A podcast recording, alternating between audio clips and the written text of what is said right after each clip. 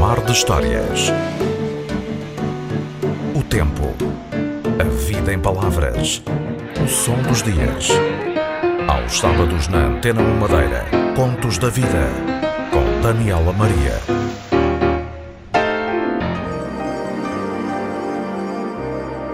Navegamos no mar das emoções e dos afetos do começo da vida.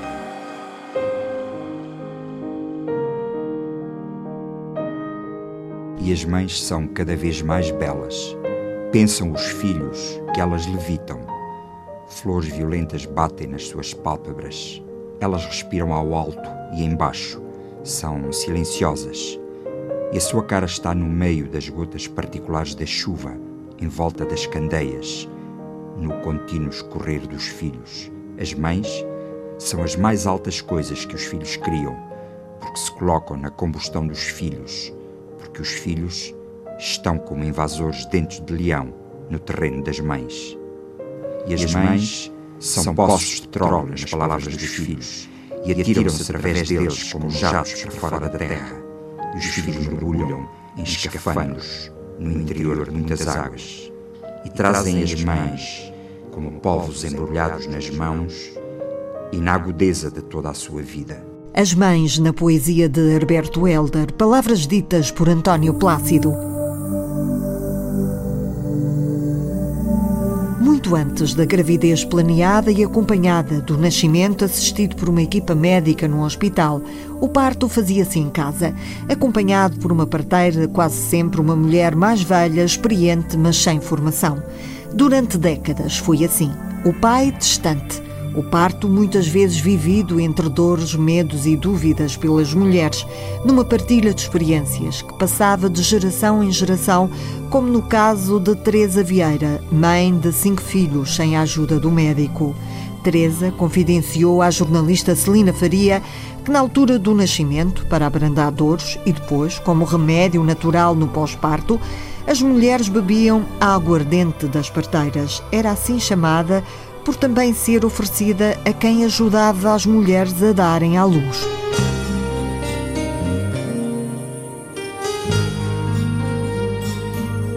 A casa de Teresa Vieira, no cimo da Ribeira de Machico, na Achadinha, é um cantinho de aromas. A lareira acesa nos dias frios aquece a vida e dá um tom único e escuro ao lugar que divide agora apenas com o marido. Por vezes há também o cheiro do pão caseiro feito no forno de lenha ou do bolo do caco cozido numa pedra, como antigamente. Quem chega é sempre surpreendido com outro sabor, o da aguardente de parteira. E o nome diz tudo. Era bebida feita com aguardente, mel e várias ervas aromáticas para as parteiras, mas também para as mulheres que tinham os filhos em casa. A gente não se podia logo naquele dia, mas nós era parteiras que boi aguardente, tem que boer e a gente. e a gente não pagava, não, não, não era que a gente pagava. Vinha juntar os filhos e depois ia ao boteado que a criança. A bebida era preparada com muita antecedência e a receita é muito simples. Tem erva de estrelinha. Anis estrelado e... É, este, que é este estrelado. Tem o, o alecrim. Este é a Losna. Tem a Marcela. Tem a Madre Luísa. Uh, tem a Rédia. Deita-se-lhe uma L, cana. E depois deita-se-lhe aguardente e quer mais tempo chora, mais tempo fica melhor. E é uma bebida de que Teresa Vieira ouviu falar desde os tempos da avó, depois da mãe e das tias e de tantas outras mulheres no início que desconhece. O que passou de geração em geração é que a mistura de aguardente com as ervas e o mel era um remédio caseiro. Naquele tempo fazia bem, agora não, não sei. Claro que aquilo sempre dá mais uma leva à gente. Teresa Vieira teve cinco filhos e todos nasceram em casa.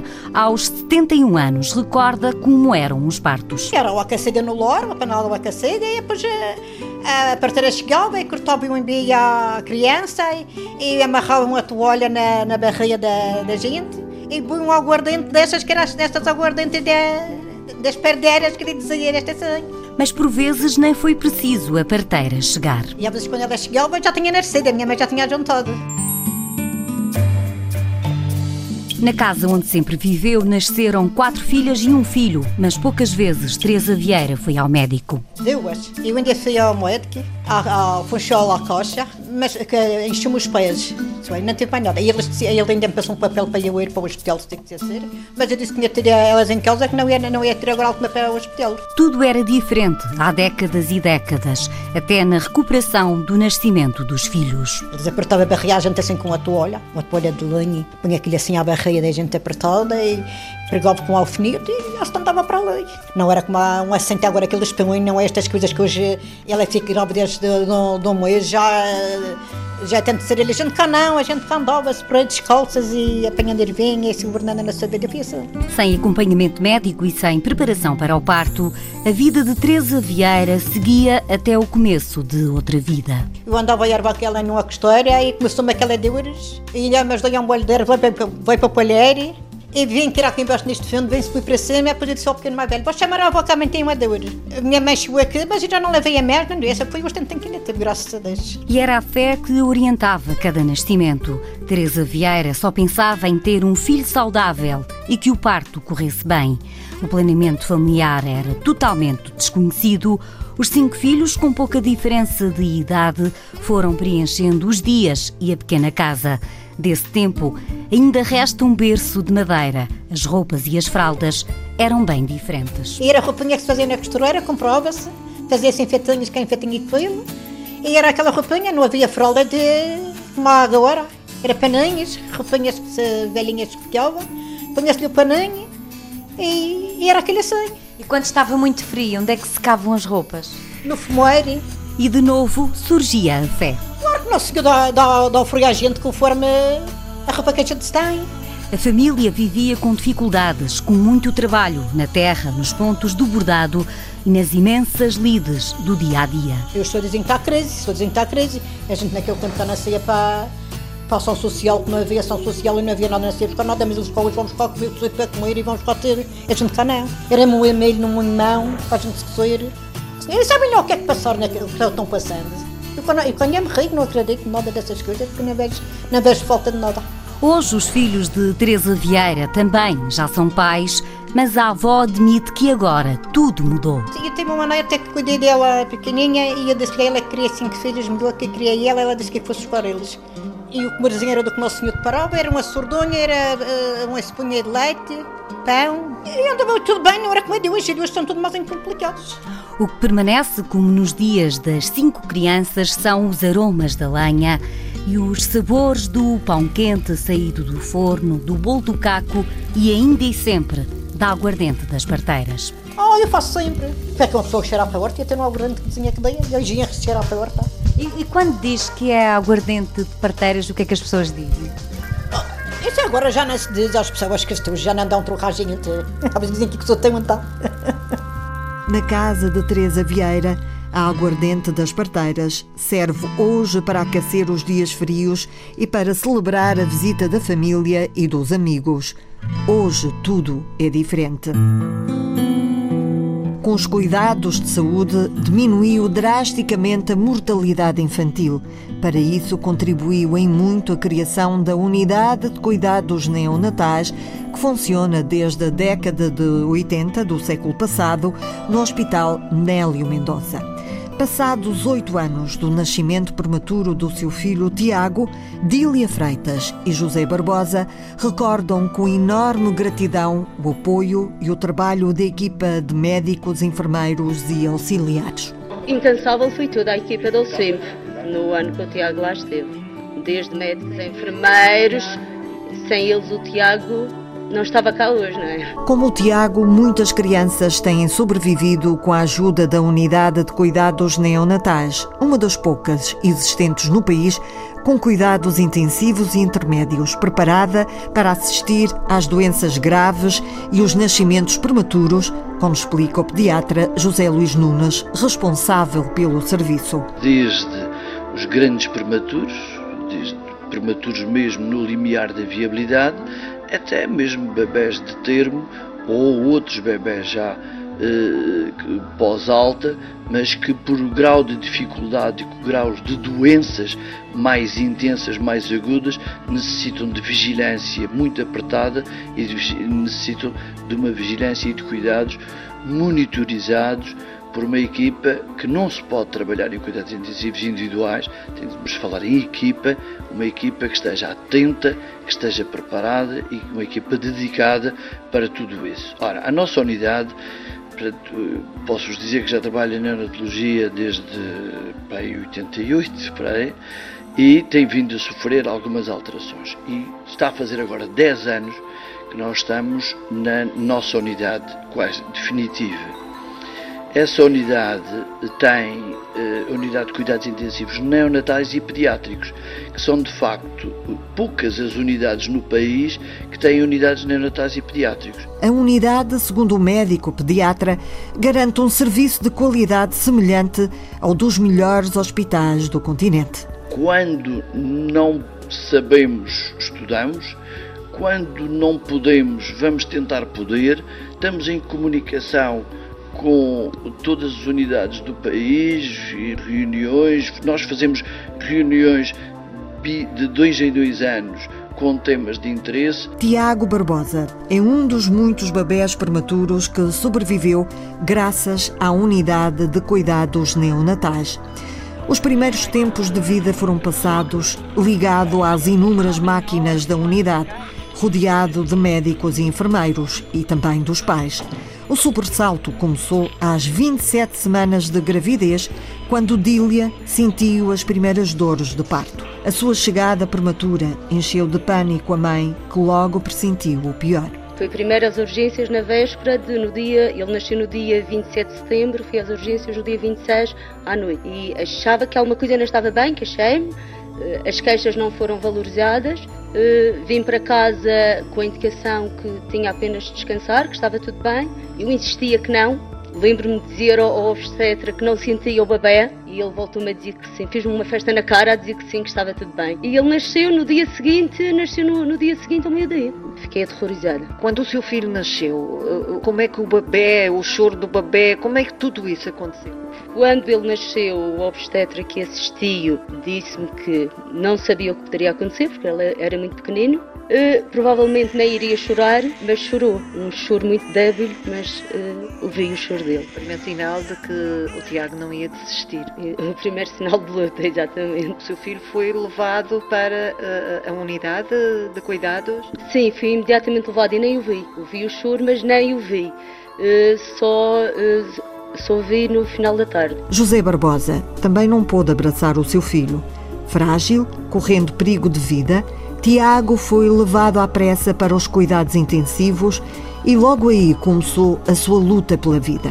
José recorda o medo que sentiu a primeira vez que olhou para o seu filho. Foi uma, uma experiência um bocado traumatizante porque nunca tinham visto um, uma criança daquele tamanho e, e no ambiente em que estava portanto, na unidade de cuidados intensivos, fez-me fez-me a impressão, fez-me impressão realmente. O Tiago era muito pequenino. Muito pequeno, muito pequeno mesmo. Temos a noção do tamanho do, do, do, do Tiago. Do Tiago, provavelmente um braço seria do tamanho de um, do, do meu indicador, a cabeça de, do tamanho de uma laranja. Uh, isto só para, ter, para, para, as pessoas terem um bocado a noção que é um, um bebê prematuro, portanto ele nasceu com 1,42 kg. Pronto, era muito pequeno, era pouco, pouco, pouco mais pesado que um saco de arroz. A equipa, quando falou consigo, o que é que lhe disse? Que a situação que, que era complicada, portanto que era um bebê de risco, viver um dia de cada vez. Ao minuto, quase. Ao, minuto, quase ao segundo. Os dias que se seguiram foram vividos entre a esperança e a dor da perda. José Luís Nunes explica que os técnicos ajudam os pais a viver com incerteza. O lema daquela unidade é sempre cada dia é um dia, cada hora é uma hora, cada minuto é um minuto. Porque nós, em cuidados intensivos, o que está bem, subitamente pode ficar mal. Por isso é que eles têm que estar com uma vigilância 24 horas. O Tiago e os pais viveram três meses na unidade de cuidados neonatais. Dília e José aprenderam a gerir emoções muito intensas enquanto o filho lutava pela vida. estávamos lá desde, desde manhã até, até à, por volta das nove da noite. Ininterruptamente saíamos para comer qualquer coisa, nas trocas de turnos dos enfermeiros, eh, mas passávamos lá, passámos lá esses quase três meses na, na unidade de cuidados intensivos. Foram três meses de, de, luta, de combate, para que o Tiago vivesse. Uh, o que é que recorda desse tempo que lá permaneceu com, com o seu filho? Era um medo constante. Medo, medo de tudo, medo, medo dos exames que, que ele fazia, medo de, de, todos aqueles, todos os exames e testes à, à visão, uh, medo das hemorragias, medo das ecografias, medo de, dos resultados. E eu lembro-me que por vezes tinha até medo de perguntar pelos resultados dos exames porque tinha medo daquilo que pudesse ouvir. O pai, técnico de eletrónica, viveu estes dias com os olhos postos nos aparelhos, atento ao mínimo sinal de alerta. Parece-me perceber para que é que serviam todos, todos aqueles equipamentos. E claro que quando soava um alarme, eh, era, era um bocado. Era crítico, não é? Porque uma pessoa ficava, entrava logo em sobressalto e. Olha, foi, foi, foi a realidade, realmente a realidade foi essa e nós, nós, nós ali naquela, naquela angústia, naquele sofrimento, ouvir um alarme é, é terrível. Durante todo o processo, Segundo o pediatra José Luís Nunes, são muitas as perguntas dos pais, atordoados pelo sofrimento há uma situação que eles põem muito. Porquê? Porquê é que está a acontecer isto? Tentando às vezes culpabilizar, apontando facas, se assim se pode dizer, para, para pessoas erradas, tentam culpabilizar o obstétrico, coitado, às vezes não tem culpa, tentam culpabilizar a mãe porque não se cuidou bem, tentam culpabilizar e não há uma culpa a maior parte das vezes. Não há, algumas vezes há situações que não se pode admitir, gravidezes não vigiadas, e isso é uma coisa inadmissível que a culpa está encontrada, que é quem não foi ao médico para vigiar a sua gravidez. Os restantes são coisas mesmo que acontecem, são infecções que desencadeiam. Na parte dos pais há de facto essa primeira situação de, uh, de pânico do que é que vai acontecer. E passam várias etapas. Primeiro é se vai sobreviver. Depois, eh, e aí nós temos algumas dificuldades em lhes dizer, porque não se sabe o que é que vai acontecer. E fazem pergunta muito concreta: vai sobreviver ou não vai sobreviver? Nós vamos respondendo com verdade, é importante falar a verdade a estes pais. E vamos também eh, definindo os problemas que vamos encontrando, para que as pessoas possam acompanhar eh, a evolução do que estamos a fazer. E tudo isto com consentimento informado. Isto é, todos os pais uh, assinam inclusive um documento e têm o direito de saber o que é que está acontecendo com o seu filho. Se ele é prematuro, se o pulmão funciona, se o coração está bem. Isso nós damos informação dia a dia, hora a hora, estamos sempre abertos a dar essas informações aos pais. Os médicos e os enfermeiros trabalham para garantir a qualidade de vida aos prematuros. Nós queremos dar vida, mas temos que ter um limite. É que vida é vida, mas a qualidade de vida é extremamente importante. No, a eutanásia não é permitida, como se sabe, mas é preciso perceber que perante um caso de um prematuro em que se tem uh, intercorrências várias, desde eles têm intercorrências muito frequentes de infecções, podem fazer infecções facilmente, porque eles são muito frágeis, hemorragias cerebrais, porque aquilo é tudo imaturo pode fazer uh, hemorragias cerebrais, podem fazer lesões pulmonares, uh, chamada displasia broncopulmonar, é uma situação pela própria imaturidade do pulmão, eles ficam com o pulmão lesado durante bastante tempo, enfim, intercorrências várias que vão, no fundo, ditando o prognóstico desta situação. E há situações que nós vamos gerindo sempre numa qualidade de vida futura. Não vamos deixar o bebê morrer, mas também não vamos prestar qualidades para termos uma criança em vida vegetativa. Depois de meses na unidade de cuidados neonatais, a primeira casa do Tiago, o regresso à sua casa de família é muito desejado, mas ao mesmo tempo muito temido, como recorda Dília, a mãe do Tiago. apesar de todos os, os ensinamentos feitos pelo, pelo, pelos médicos e pelos enfermeiros, uh, quando chegou o dia só tínhamos dúvidas. E, e sentíamos medo mesmo de tirar o Tiago de lá. Porque afinal de contas em casa não íamos ter monitores, não íamos ter alarmes, não íamos ter nada. Acab uh, tanto que foi que acabamos por, uh, por trazer o Tiago um ou dois dias depois do que estava previsto. O Dr. José deixou-nos à vontade e ele vinha quando estivéssemos preparados.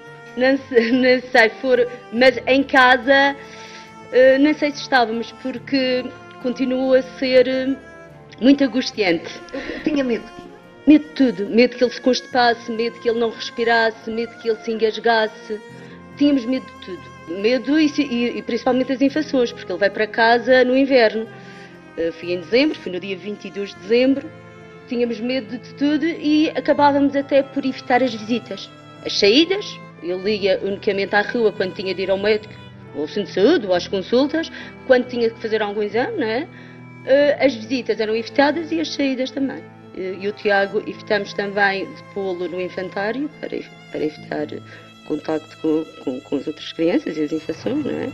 Eh, e acabamos eh, por deixá-lo em casa até os 3 anos. Com pouco tempo de vida, Tiago Barbosa passou por várias cirurgias e mesmo quando parecia não haver esperança, Tiago dava sinais de agarrar-se à vida e houve uma altura em que deixamos de conseguir gerir tantas emoções e tivemos mesmo que ter acompanhamento profissional, acompanhamento psicológico. Neste tempo todo, chegaram a pô-la perante um desfecho sem saída?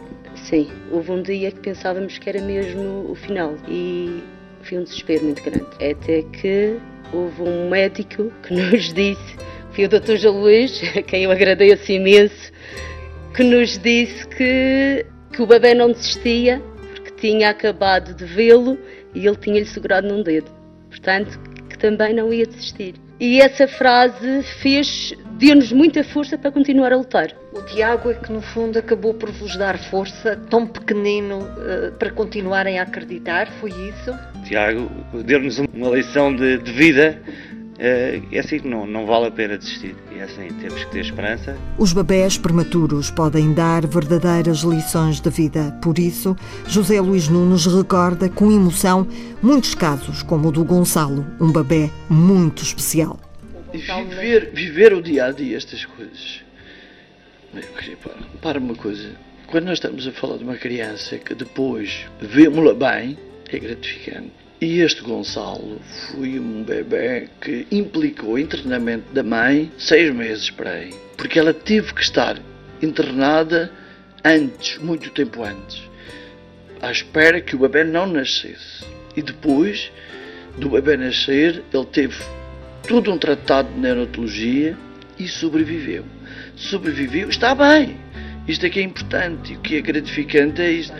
Ao ponto de uma vez eu estava na, na, na unidade e vejo uma criança a, a, correr no corredor, que não me disse muito, mas de repente olho para uma porta e vejo que era a mãe do Gonçalo. Mas, o que é que faz aqui? Não, vem ter outro bebê. De repente disse: aquele é que é o Gonçalo. E aquele é o Gonçalo. O médico lembra com alegria alguns dos momentos vividos junto de Tiago Barbosa. Lembro-me uma vez de chegar ao hospital de manhã e encontrar a criança mal, francamente mal. E do pai, eh, eu precisava de ir para o bloco porque precisava de ser reoperado numa situação intestinal e o pai me perguntar: e agora? Como é que estamos? Que percentagem? E eu falei-lhe verdade. Eh, disse-lhe eh, um cem. E era o que eu pensava na altura, um cem. Pensava que aquela criança não, vinha, não voltava do bloco vivo. E depois voltou viva. Voltou viva e sobreviveu e as coisas foram correndo relativamente bem. Ao ponto de eu depois, quando ele começa a melhorar, a gente tem que ter uma relação de amizade. Amizade. Temos de ter uma relação de profissionalismo, primeiro. Temos de ter uma relação aberta com estes pais, porque eles depois precisam de muito apoio. E eu, na altura, disse-lhe assim: virei-me para a incubadora e disse: Isto foi na altura que apareceu o Euro Milhões. Disse: oh, Tintim, ainda vamos fazer o Euro Milhões, os dois, uh, e vamos ganhar. E achei interessante, porque passado uns dias, o pai aparece-me com um boletim do Euro Milhões e uma caneta do Euro Milhões para me oferecer. Foi quando apareceu o Euro Milhões. Claro que não ganhámos nada, é? mas pelo mas menos... ganharam o Tintim. Tintim, exatamente. O melhor prémio foi trazer de volta à vida o Tiago Tintim para o pediatra. Chamo-lhe o Tintim. Pronto, é uma criança também especial. Especial porque foi um grande prematuro que nasceu na nossa unidade, mas foi um miúdo que teve graves problemas patológicos. Isto é, ele foi, teve que ser submetido a intervenção cirúrgica três ou quatro vezes. Foi um miúdo que, por vezes, esteve, posso dizer, à beira da morte. E é um miúdo gratificante porque foi sobrevivendo. Nós olhávamos para o bebê e dizíamos assim: Tu tens direito a viver. Quando ele estava mal. Porque víamos que ele não queria morrer, se assim se pode dizer, não é? Sobreviveu e está bem. E é isso, eu depois acompanho essa criança, toda a gente pensava que ele ia ter sequelas ao ponto de ele tem um processo clínico que dá um tratado folhas e folhas e folhas. Felizmente agora é tudo informatizado, folhas e folhas e folhas. E a criança, quando se olhava para aquele processo, pensávamos assim: bem, este miúdo deve ter muitos problemas. E ele está bastante bem, é um miúdo com excelentes capacidades, é um miúdo que está, eh, posso dizer, que quem não sabe eh, não diz o que ele passou. Ao ponto, mesmo ainda ontem à noite, de receber um mail a dizer que ele foi campeão da leitura. Dília e José Barbosa estão gratos aos médicos e aos enfermeiros. Tiago é hoje uma criança feliz e sem sequelas. Apresenta algumas cicatrizes devido às cirurgias que teve de ser submetido, mas uh, lida muito bem com isso lida muito bem, nunca lhe escondemos nada, falamos das coisas naturalmente e ele lida muito bem com, com a situação. Em relação com, com, o médico, com o pediatra, com o Dr. Zé Luís, como é que é? É assim, o Dr. Zé Luís é a pessoa em quem nós acreditamos e confiamos. Em relação à saúde do Tiago, eu, só nos sentimos seguros depois de ter falado com o Dr. Zé Luís. Só depois de falar com o Dr. Zé Luís, claro. E aliás, qualquer situação que nos surja, nós, a primeira coisa que nós fazemos é ligar para o Dr. José Luís, que é, é, a nossa tábua de salvação. Ouça, por mais pequeno que às vezes que o problema seja, que é assim, eh, é realmente a pessoa em quem nós confiamos. Não, não, não, não, não quer dizer que não, não haja bons médicos aqui na região que há, mas pronto, é uma ligação muito forte. O Dr. José é que o conhece desde pequeno eh, até hoje. Portanto... a relação do Tiago com o Dr. Zé Luís, como é que isso é? Também tenho uma grande admiração por ele. É, tenho uma grande admiração pelo Dr. José Luís. O próprio Tiago tem, tem, tem um carinho especial pelo, pelo doutor e calculo que o doutor tenha por ele também. Entre o Tiago e o médico nasceu um afeto para a vida, como a de muitas crianças prematuras ou gravemente doentes que têm passado pela unidade de cuidados neonatais, verdadeiros testemunhos de luta pela sobrevivência. Cada vez mais a gravidez é vivida a dois com muita intensidade. A hora do nascimento passou a ser partilhada pelo pai e pela mãe. Gil Rodrigues não esquece a alegria que sentiu no momento do parto do seu primeiro filho e contou à jornalista Patrícia Casaca a emoção dos nove meses de espera. Nasceu há menos de um mês, mas é desejado há anos. O pequeno João vem mudar a vida de Gil Rodrigues, o pai, uma vida que agora é de preocupação constante, mas também de muitos planos. A primeira coisa pronto, que passou pela cabeça foi que hum, bem, a vida vai começar a mudar. Começaram as preocupações, portanto, e a partir daí até o resto da vida acabam por ser. Portanto, será que está bem? Será como é que será? E fiquei com a noção que isso seria uma preocupação que iria ter o resto da vida. Isso é a parte hum, mais preocupante, mas há a parte possível, começa-se a desenhar todos os projetos e planos que, que, se, que se, quer ter com a criança. Com, independente, na altura ainda não sabia se era menino ou menina, mas já se começam a desenhar desde o nome, a escolha do nome, eh, a escolha do quarto, o lugar para ver, escolas, etc. Tudo isso, numa explosão em pequenos segundos, vem dispara tudo à cabeça. Foi assim no começo e todos os momentos das 40 semanas de gravidez foram registados na mente, em palavras e em fotografias. Fazer uma, uma linha cronológica, portanto, com fotos e com memórias, mas sobretudo com fotos. Uh, portanto, comecei a fotografar desde, desde o próprio teste de gravidez, até tenho uma montagem já disso. Semana a semana fomos, fomos fotografando na mesma posição, no mesmo sítio, uh, a barriga, para ir vendo a evolução.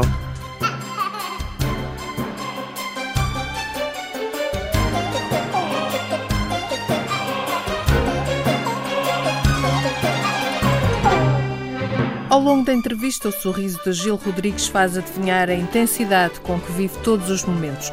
E o registro daquela que foi a primeira gravidez da sua companheira de vida vai para além das fotografias. A cada três meses fez moldes de gesso da barriga da grávida. A ideia não é nova, mas o pai deu a volta ao texto para que os moldes não se percam numa qualquer arrecadação fez o molde. Eh, a ideia não é fazer o tradicional, pretendo fazer um, incorporá-las numa espécie de tela, fazer uma espécie de, de uma, uma escultura, um alto relevo onde as, onde as barrigas ficaram inseridas na, na tela uhum. e usar isso como elemento decorativo, talvez no quarto do, do, do rapaz. Se ele gostar, se não gostar, venha para alguma outra divisão da casa.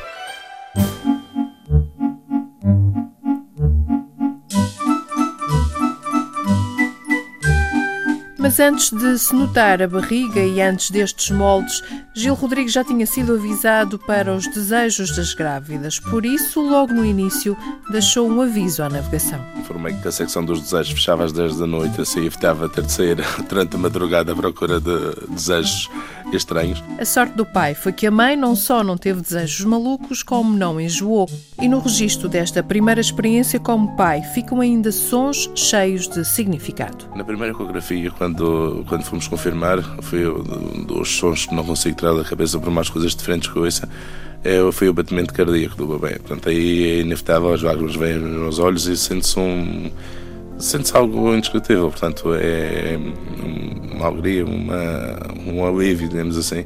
E era a cada ecografia que nós íamos, mensalmente íamos uma ecografia, era a primeira coisa que queria sempre ouvir aquele som, o batimento cardíaco da, da criança. Chegado ao fim dos nove meses, a criança por pouco não nasceu no dia de anos da mãe, mas resolveu ficar mais um tempo no conforto. Gil Rodrigues acompanhou todos os momentos até ao início do parto foi instrumentalizado, portanto, nessas alturas pedem aos pais não, não, não é confortável, penso também não seria não é confortável para os médicos e não seria confortável também para mim ver o parto com a utilização de instrumentos. Mas basicamente foi todo o processo, porque acabei de sair e em dois minutos vieram informaram-me que, que a criança tinha nascido, mas assisti desde desde o momento que pude estar, depois, depois da, da, da, da epidural, que essa é uma zona que nós não podemos estar, mas todo, todas as contrações, toda a preparação, acabei por estar lá. E registaste? Do antes e do após, tenho, tenho também registro fotográfico disso e registro mental, claro, isso nunca se apagará. Um registro que nunca se apagará e por estes dias outros registros começam a surgir. Pai, mãe e filho gozam agora todos os momentos possíveis juntos numa casa cuidadosamente preparada para receber o pequeno João. Um bebê que tem como mãe uma mulher ligada aos microfones de uma rádio e como pai um amante das motas e da música. Um bebê cheio de energia. Já está aí, tudo cheio de energia e a tirar-nos energia nós. Os filhos adotivos nascem no coração dos seus pais. Um projeto de amor vivido por Manuel e Cristina, pais de duas crianças biológicas que decidiram adotar a Catarina, a filha que faltava para cimentar a harmonia na família. David Souza.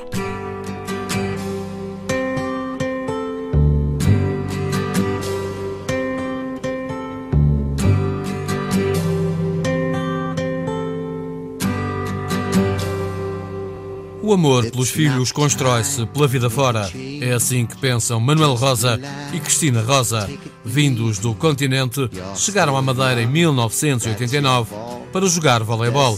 O casal tem três filhos, dois de sangue, o André com 16 anos, a Bruna com 10 e um adotivo, a Catarina com 14.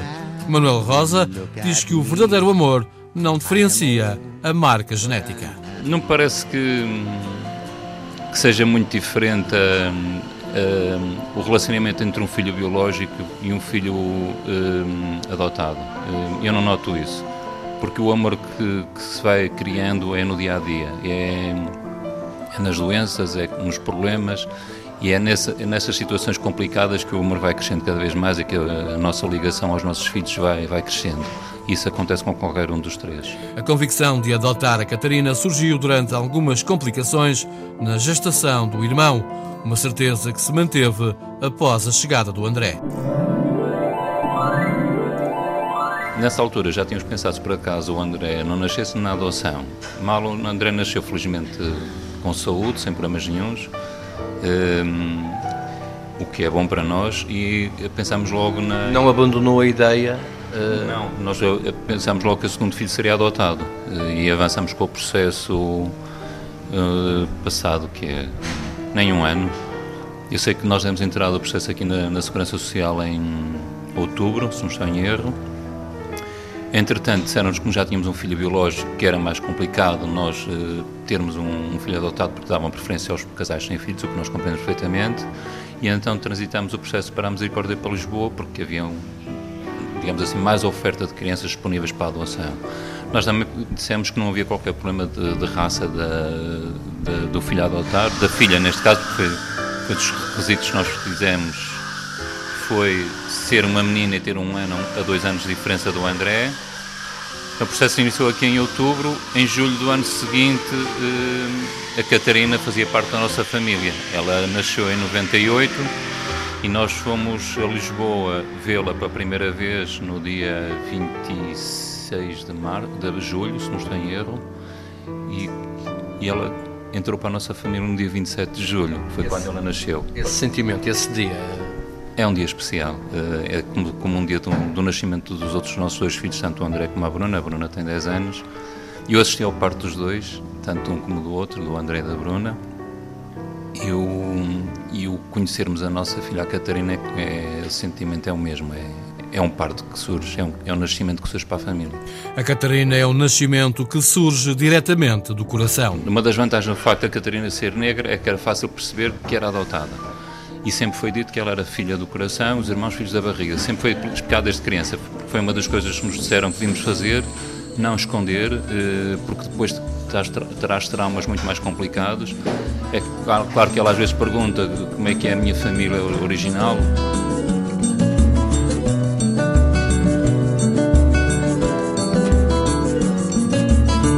Nos mostram um caminho Manuel e Cristina Rosa, as perguntas não ficam sem resposta. Agradecimento e esperança fazem a harmonia da família. Penso que era avó, era de Cabo Verde, era um dos sonhos, é que ela um dia fosse a Cabo Verde connosco, vamos a ver. A disponibilidade monetária também não é muita, mas gostávamos que ela conheça a terra da sua, da sua origem.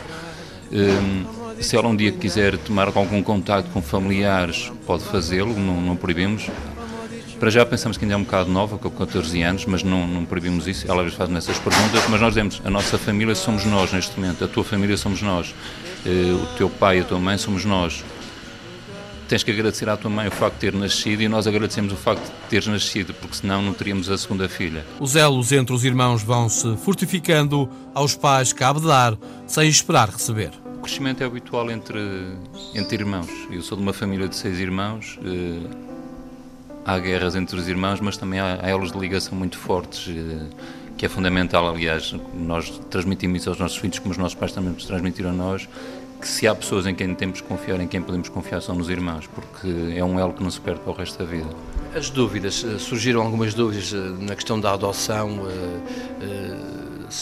algum receio de uma não integração? Isso hum, não, não. Não, nem isso, nem o facto da Catarina ser negra.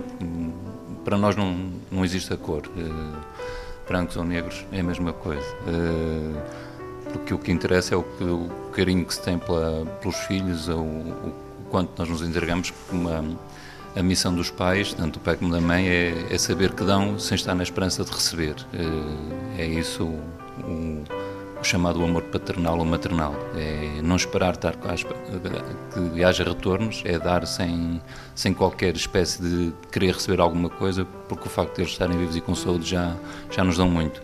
Para a família Rosa, adotar a Catarina foi um processo relativamente rápido, uma situação que nem sempre acontece. Tivemos muita sorte, tal como disse, foram os nove meses. E, e quem normalmente contactava com a assistente social da Misericórdia em Lisboa era eu, eu dizia que foi a minha gravidez.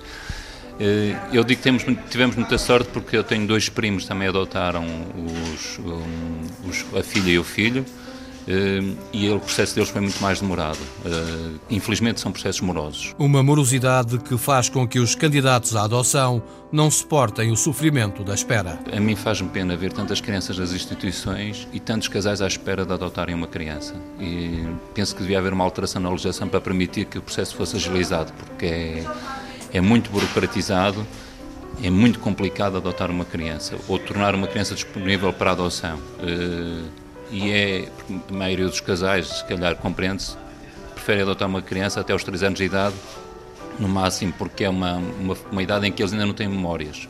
E depois os pais, o que é que acontece? Há situações de, de casais que querem adotar e estão anos e anos à espera e depois acabam por desistir porque também é um sofrimento muito grande estar sempre na expectativa.